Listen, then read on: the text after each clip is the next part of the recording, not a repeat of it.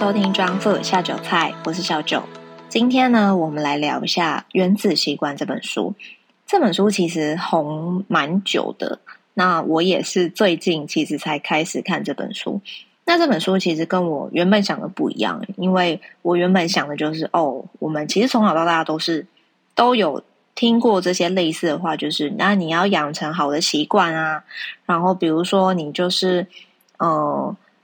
读书，然后你就是要写作业，然后你要养成一些就是今日事今日毕的这些 blah blah blah 的这些习惯。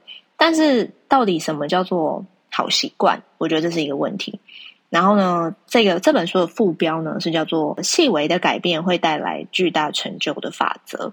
那么我就会去想，所以细微是指到多细微，然后巨大的这个成就是多巨大。所以，其实作者其实一开头他就讲了，就说呃，习惯是我们人们就是日常行为的基础，那也是我们人生成功的关键。就是他一再的去强调，习惯对于我们人成不成功，或者是能不能做我们想要做的事情，这是一个很关键性的一个决定。那么，他也知道一个我觉得蛮认同的一个偏误，就是我们其实很习惯，我们会去高估一个。决定性的瞬间，然后我们会去低估他每天做这些小的改变的价值。比如说，今天可能有一个这个，我们号称应该是说媒体会封他为这个天才钢琴家，他可能才十岁，那他上了这个音乐会演奏会，然后非常的表现非常的亮丽，然后弹奏了非常难度非常高的曲子。那么当然。媒体一定会疯狂报道嘛，然后就会说哦，他是这个难得一见的这个天才神童啊，等等的，所以我们都会去觉得说，哇，这个天才神童他肯定是相当的有天赋，相当的有这个才华，他就是天生生下来就是这样。但是我们却没有去看他，他现在可能 maybe 才十岁，但我们没有去想他可能过去他的九年，他是牺牲了多少。和朋友在玩，就是小朋友啊，小孩子在玩泥巴、玩沙的这个时间，他花了多少时间在自己的钢琴的这个才华上面下的这个苦功？这个其实就是很呃很经典的一个我们在思考事情上面的一个偏误。我们其实都会去忽略背后的努力跟决心，我们会我们不会去看到这个。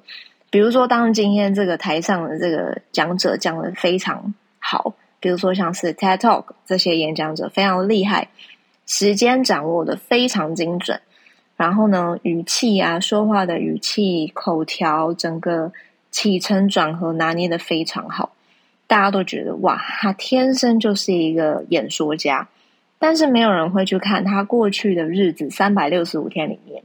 他花了多少时间在准备的这一场演讲？这个就叫做的是习惯。我们要怎么样培养我们自己？从每一天，哪怕可能只是一天一个动作，其实它累积一年三百六十五天，它也会是一个对你来说会是一个很不一样的改变。所以作者提到一个我觉得蛮重要的一个数字，他就讲到说，我们人呢，我们只要每天。进步一个 percent，那么我们在三百一年之后，就是三百六十五天之后，我们会进步三十七倍。但是相同的，如果我今天每一天我退步一个 percent，我也退步不多，我就退步一个 percent，我到了一年之后，我就趋近于零了。其实这个就代表，其实别人在进步的同时，你是在退步。然后呢，日子，你的日子，你的时间就是这样一点一滴消耗掉了。所以，这这个其实这本书，它我认为它其实作者并不只是很表面的，是要讲怎么样建立好的习惯。当然，这个作者有提到一个习惯建立的模型，待会也会跟大家聊。但是，我认为从这本书里面，我看到的是。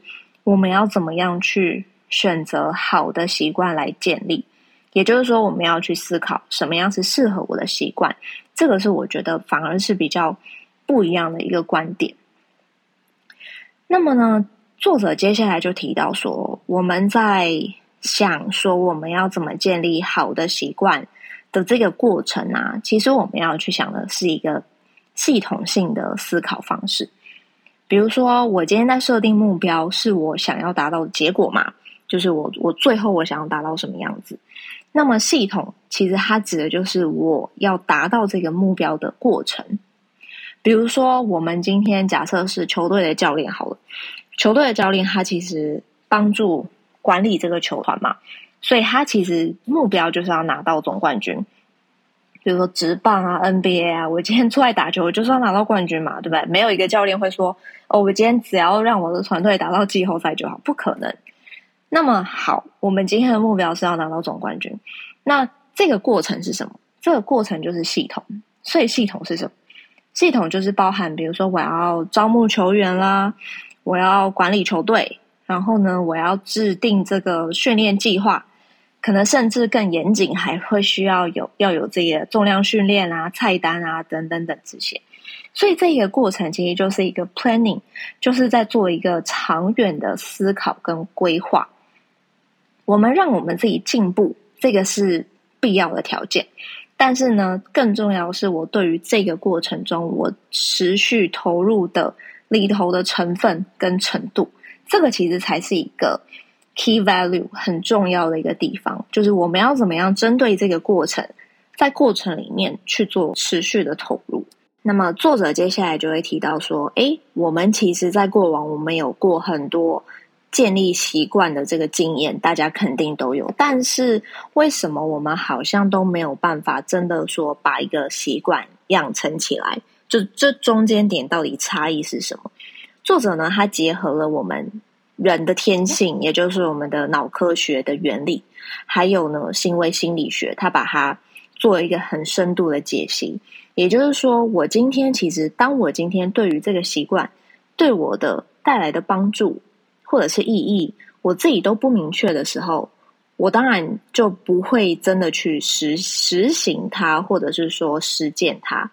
其实讲白话，就是我们在建立习惯的时候，我必须要让我自己知道。诶，这个习惯对我长远的帮助是什么？我这个习惯对我自己的身份认同是什么？好，讲身份认同可能现在还有点哲学，但我就讲一个我自己觉得最有趣的例子，就是呢，我从小我印象中可能就是小小学吧，就是小学开始，可能小三小四哦，真的很小。然后呢，我这个起床就是。这个起床要准备上学的时候呢，我爸妈就是会要求我的，就是要折棉被。我不知道大家有没有这个经验，我真的很讨厌折棉被，因为我就会觉得，我今天晚就是今天这个下课回来我就要睡觉啦，那我干嘛折？就折起来，我要睡觉的时候不是又要再再把它拉，就是要又要再盖盖棉被嘛？为什么我一定要折？所以呢，以前最常被骂就是我又没有折棉被，然后我妈就是会就是鬼吼鬼叫，然后说我这个习惯很差，怎样怎样怎样。所以我就在看这本书的时候，我就一直想要这个经验，因为其实当时的我我根本不知道折棉被对我来讲帮助是什么，但是呢，以爸妈的心态会觉得。我们起床之后就要有这个起床的样子，那床这个床就要把它整理好，这个干干净净的，不要好像这个很很邋遢、拉一拉渣，然后棉被搞的这个就是像像混沌一样，就是整个这能看吗？这样，所以其实我们两个的思考跟这个价值观是不同的。所以我这么小，我当然不会觉得整棉被对我有什么帮助啊。可是我现在。长大了自己搬出来住，我确实也会觉得，哎，起床之后，如果我的床可以这个把它铺的整整齐齐的，然后看起来干干净净，其实我晚上睡觉的时候也会觉得特别舒服，而不会说今天回到家一打开门，然后呢打开房间看到床就乱七八糟的，肯定我当下心情也会比较混乱，比较受到觉得家里乱糟糟的。所以我觉得这个也是一个蛮有趣的例子。那为什么我刚刚会讲到身份认同呢？因为其实，在我们建立习惯的这个过程当中，其实就是一个成为自己的过程。因为呢，我的身份认同其实就是来自于我的习惯。那我的我有好，我有什么样的习惯？然后呢，这个习惯对我来说的帮助是什么？其实这个就是去不断的拓展，而且是加深我们对自己的身份认同。比如说。当我如果今天我以这个工作上的价值为个人认同，工作上的价值是什么？比如说有没有受到同事欢迎啊，或者是有没有受到主管的鼓励呀，甚至有没有受到老板的鼓励，这个就是工作价值。那如果我把我的工作价值，把我对我自己的身份认同捆绑在一起的时候，这个就很危险。因为一旦今天工作上可能不如意，比如说主管多责备了几句，老板今天对你的 proposal 非常的不不满意，然后呢，一直就是对着你彪骂或者什么的，你就会这个信念、自我的信念，或者是自己对自己相信的程度，其实我相信就会彻底的崩坏，而且其实你当下会变得非常的脆弱。那在这样的情况下，如果你把你自己的价值跟工作上的价值是捆绑在一起的，其实你真的会很难跳脱出这个思考的框架里面，自己其实也会很难去成长。那么呢，这个身份认同呢，比如说我举个例子，比如说我从小就会觉得我自己我比较喜欢跟人互动，然后呢，我我喜欢念语言，我喜欢英文。可是呢，我对于数学我就是很抗拒，我其实也没有想要好好的认真去理解它。我就是打从心里觉得我英文好，所以我数学应该就很差。然后，当然我的数学考试确实也很差嘛。我从这个数学的考试当中，我一点都没有获得在分数上完全没有获得成就感。所以我其实从小对数学就是极度排斥。那么高中在分组的时候，也是二话不说，直接就是选一类。因为我根本没有办法想象，我如果进入二类、三类之后会是什么情况。但是呢，这个回头来想，其实这就代表我对我自己的认同跟信念，就是我数学不好，我非常的抗拒数学。那么，我应该要去试着去转换我自己的思维方式，是那我要怎么去做到很小、微小进步的改变也好，我可以怎么做？所以我现在呢，就是会呃练习。让我自己每天跟这个跟一些财务相关的议题的一些新闻或文章，我会强迫自己看。那这个强迫也不是说一定要自己去做一些我自己不喜欢做的事情，违背自己意愿的事情。我觉得不是这样，反而像是诶，我告诉我自己，我今天看了两篇文章之后，我可能可以有一个什么小小的奖励机制。因为这一些就是我自己在鼓励我自己，这些的驱动力其实都是来自于我自己的内心。那这样子，如果我一天就算只看一篇文章，我一个月也是可以看到三十篇文章。那这样子的一个改变，是不是最终的结果就是会让我有开始就是进步的这个可能性呢？所以这边想要跟大家讲的，就是说，其实习惯是会。让你成为你想成为的人，这个也是我这一集的标题的一个点吧。就是我觉得我们都会羡慕别人，比如说哦，他这个身材很好，然后呢，或者是大家现在都会就是上健身房嘛，会去重训啊什么的，就会觉得哇，这个人的身材非常的好。但是我们却没有去想到说，哇，他其实是一周。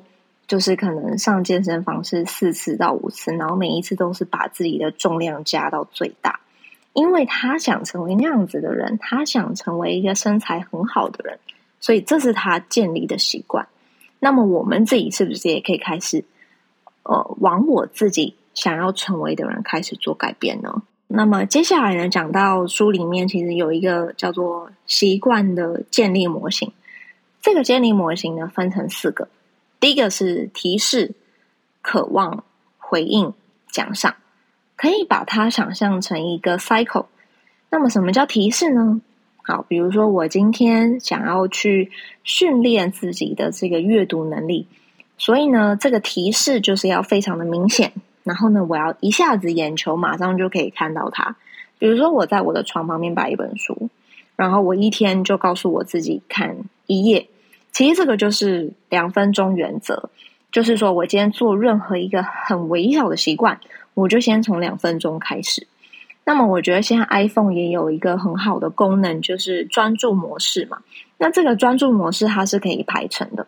像我每天的话，我就是手机就是设定晚上十点，我的那个阅读模式它就会开始开启。那开启之后，我我的手机就是会拒绝所有的通知，然后电话也打不进来，有点类似勿扰模式。但是它会显示一个阅读，会有一个书本的这个记号。就会让我这个开始知道说，哦，现在是我的阅读时间，我要放下我手边的事情来开始做阅读。我觉得这个是一个非常好的这个科技化的这个提示的方法。第二个呢，就是渴望。我们在养成一个习惯的时候，我们要让这个习惯有吸引力。这个吸引力呢，其实就是在于我们脑内的这个多巴胺，因为我们的多巴胺它其实是可以去。驱动这个所谓的回馈的回路，其实就是说，我们要让自己对于奖赏本身是有一个预期、有一个期待的。那我们把这个诱惑跟捆绑，就是把想要跟需要其实放在一起。比如说，我可能今天要录 Podcast 之前，我在生脚本的时候，其实就是很痛苦，因为呢，我要这个大量的阅读，阅读完之后还要马上的有输出。那我就会给我自己的这个渴望，就是说，哎，那么我今天要输出这个内容的时候，我就选择一间我很想去的咖啡店，那我就在里面待三个小时、四个小时，想办法把这个脚本生出来。那我在当下，我虽然说做了一个很痛苦的一件事情，但是呢，我是在一个我很想要去的咖啡店，其实它相对的也是让我的多巴胺来驱动一整个的回馈。第三步骤呢，叫做回应。回应的意思就是，我们尽量的呢，要让我们一切的行动最轻松。这个其实就是基于我们大脑的一个最小努力的原则。因为其实我们大脑的天性，之前前几集节目内容也讲过，我们大脑的天性就是只做最容易做的事情。没错，我们就是这么的废。就是呢，我们根本就是想要用最低的脑力做到最大的事情。比如说。划手机啊，看电视啊，瘫在沙发上看剧啊，这些其实就是我们根本不用用脑袋，我们就是用一个极低的行动力，我们就可以去执行。所以，其实大家有没有觉得，其实我们每天花在划手机、看电视、看废剧这些时间，其实就窃取我们很多时间。我们下班的生活，其实大部分时间都浪费在这这这几个项目上面了。所以，这个的话，就是说，我们要让行动轻松。有的时候我可能会规定，比如说我每周二二四是这个在家运动时间，但是上班一整天真的很累。我回到家，我看到沙发，我就屁股坐在上面，我根本就不想动。那么我今天就会告诉我自己说，我先换个运动服，然后我先从瑜伽开始，让自己流一点汗，想办法去消耗一下这几天吃的一些东西。因为呢，我有这样子的一个小小的运动开始，我可以让自己吃下更多的美食。这个其实就是让我的行动轻松嘛。那我先从最轻松的瑜伽开始做，我不要让我自己觉得我好像要从一个很难、然后很累、然后要很喘的这种运动开始。不用，就是告诉自己，一切就是从最轻松的开始。这个其实也联动到第四步，就是叫做奖赏。当我们今天的体验，这个 cycle 的这个体验是好的，而且呢，我们是心理的这个状态是满足的，其实我们就会比较有大的几率去重复这个行为。但是，其实我们的大脑还有另外一个特性，特性吗？或者是天性啊？这个是叫做时间不一致性。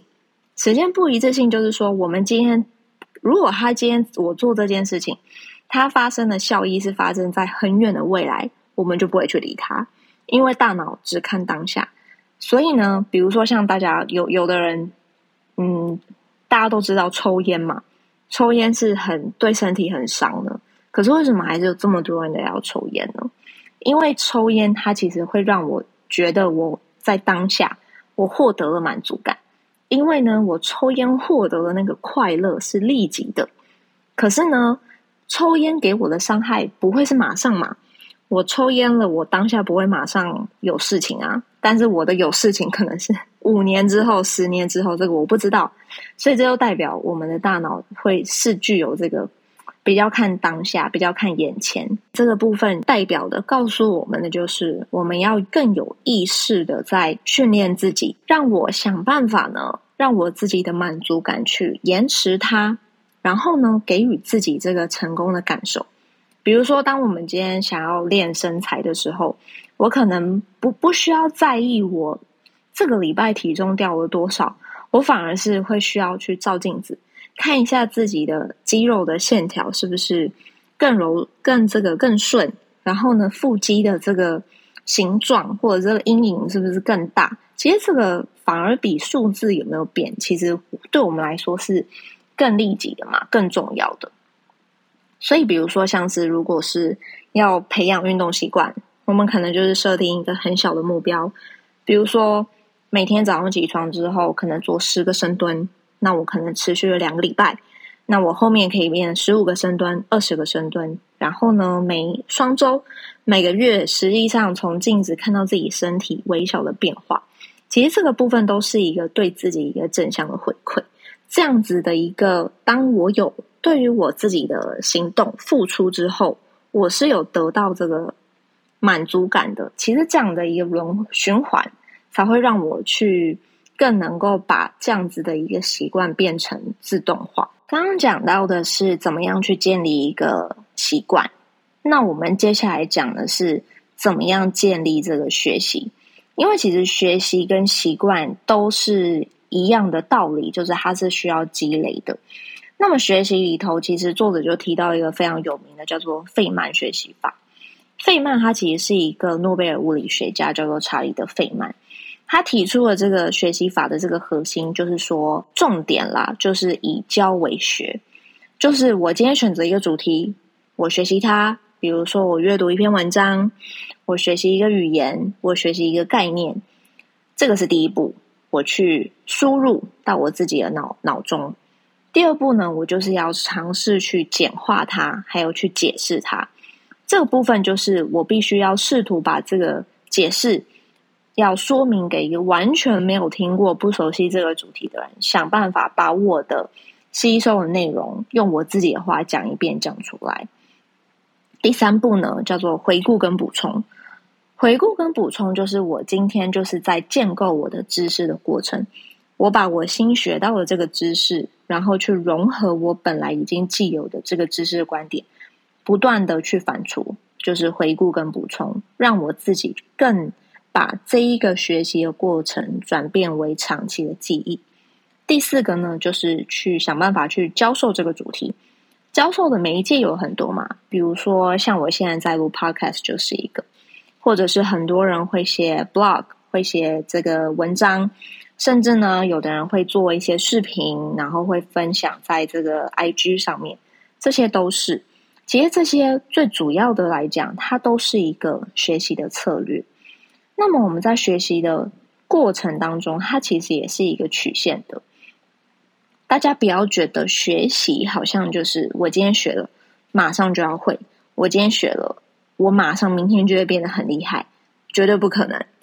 每一个的学习一开始的时候进步一定都会很快，但是其实呢，它在变很快之后，它就会变慢，甚至减缓，它会进入一个平台期。这个平台就是指，好像我们看起来已经付出很大的努力，但是看起来却毫无进步，甚至我会觉得自己好像退步了。这个其实我们要告诉自己，这这都只是一个假象，因为我们自己的大脑里头的神经元都还在被刺激。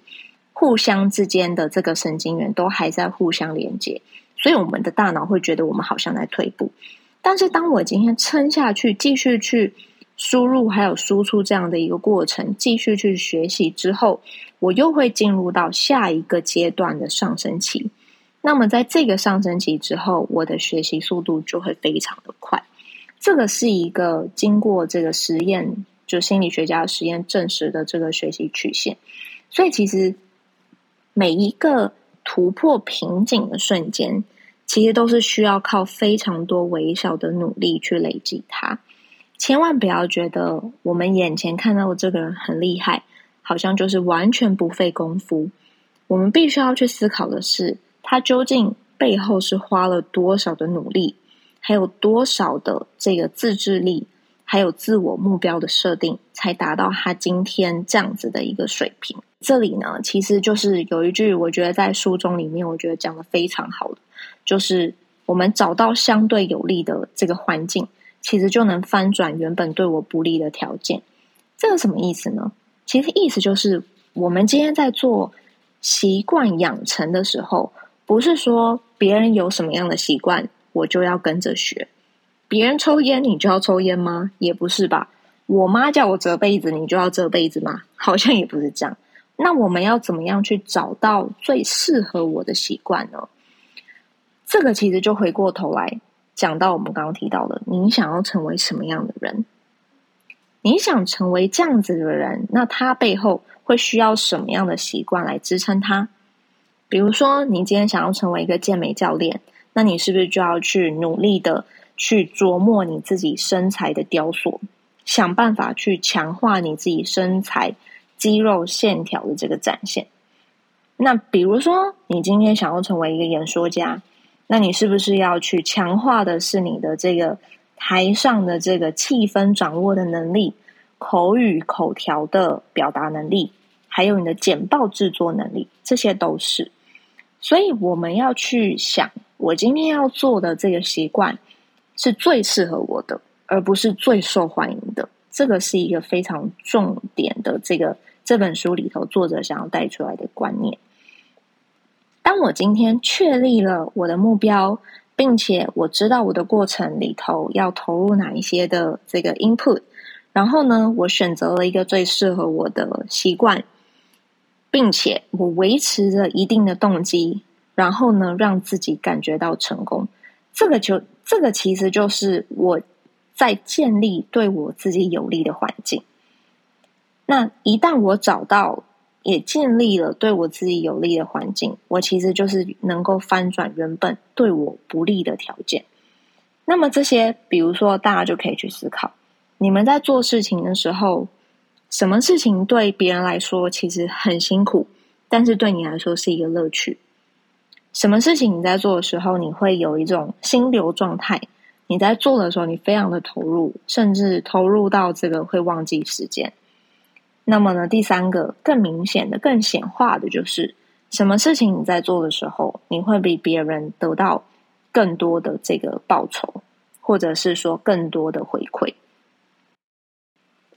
最后呢，再提一下这本书的作者，就是 James Clear，他的过往的背景。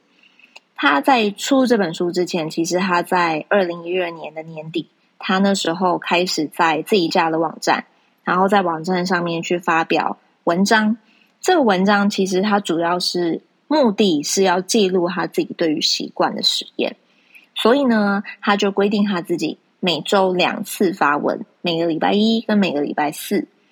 那么呢，到了几个月之后，哎，订阅数开始越来越多了。那么他也不以为意。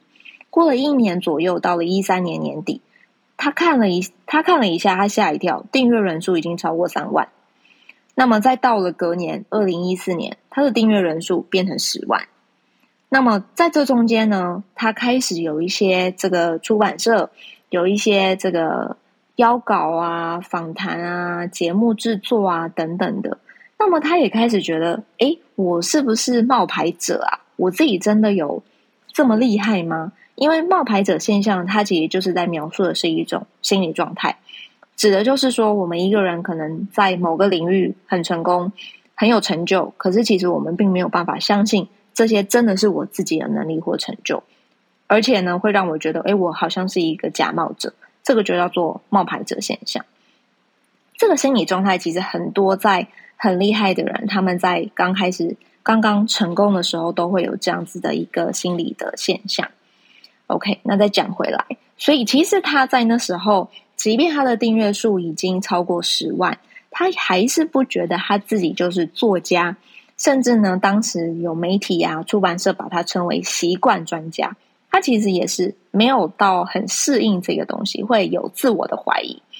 直到后来呢，到了一六年，那时候他的文章啊，其实有超过八百万人有读过他的文章，所以这些其实这一连串的这个累积。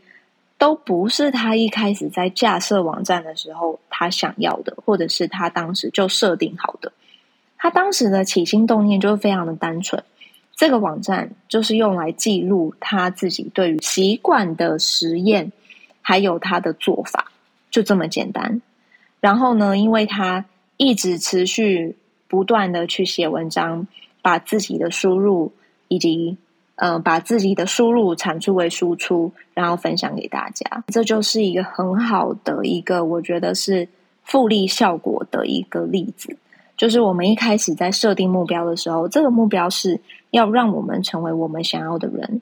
最后呢，要提到的这个点就是，即便我们刚刚讲的习惯有非常多的好处，然后我们要选择适合我们自己的习惯嘛。